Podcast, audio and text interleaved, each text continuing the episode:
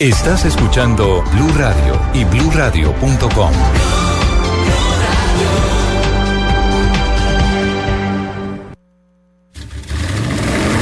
Voces y rugidos en autos y motos de Blue Radio.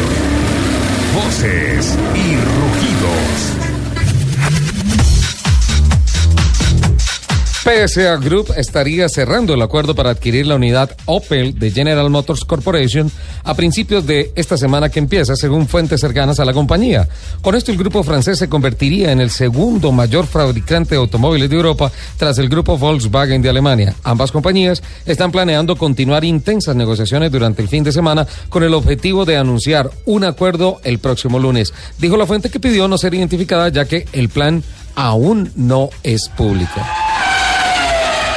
Según ha revelado una encuesta, casi todos los propietarios de perros consideran a su mascota como un miembro más de la familia, así como, así como uno. Según ha revelado una encuesta, casi todos los propietarios de perros consideran a su mascota como un miembro más de la familia.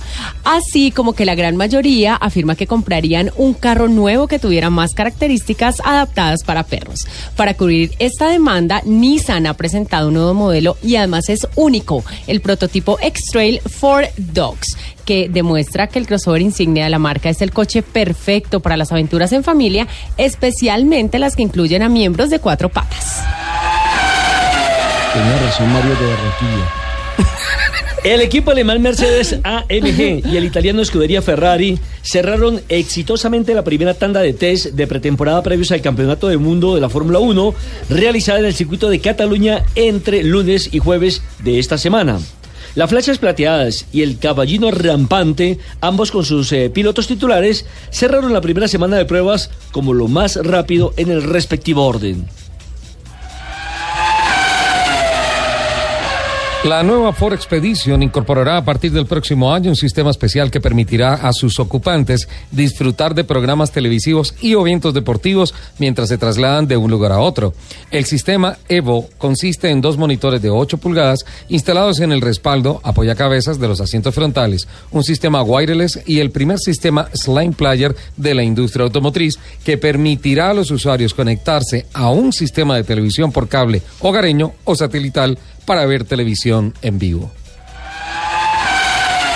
Voceros de la empresa automotriz surcoreana Kia revelaron en forma oficial nuevos detalles de lo que será la tercera generación de su mini auto urbano Picanto, cuyo lanzamiento mundial se realizará en Suiza en el Salón de Ginebra, cuando este abra sus puertas la próxima semana. El nuevo modelo será puesto en venta en algún momento del segundo semestre del 2017 como modelo 2018 en los principales mercados de la empresa coreana, es decir, Corea, Japón y Europa, como reemplazo de la segunda generación que entró al mercado en 2011.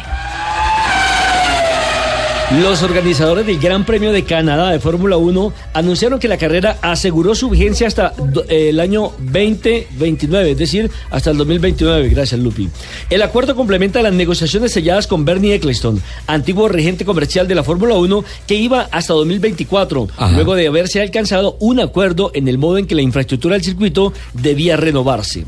El nuevo acuerdo fue sellado con el nuevo gerente comercial de la categoría, el grupo norteamericano Liberty Media Group, lo cual convierte al evento canadiense en el primero en ser contratado bajo la administración de Liberty Media. Los invitamos a que sigan con la programación de Autos y Motos aquí en Blue Radio.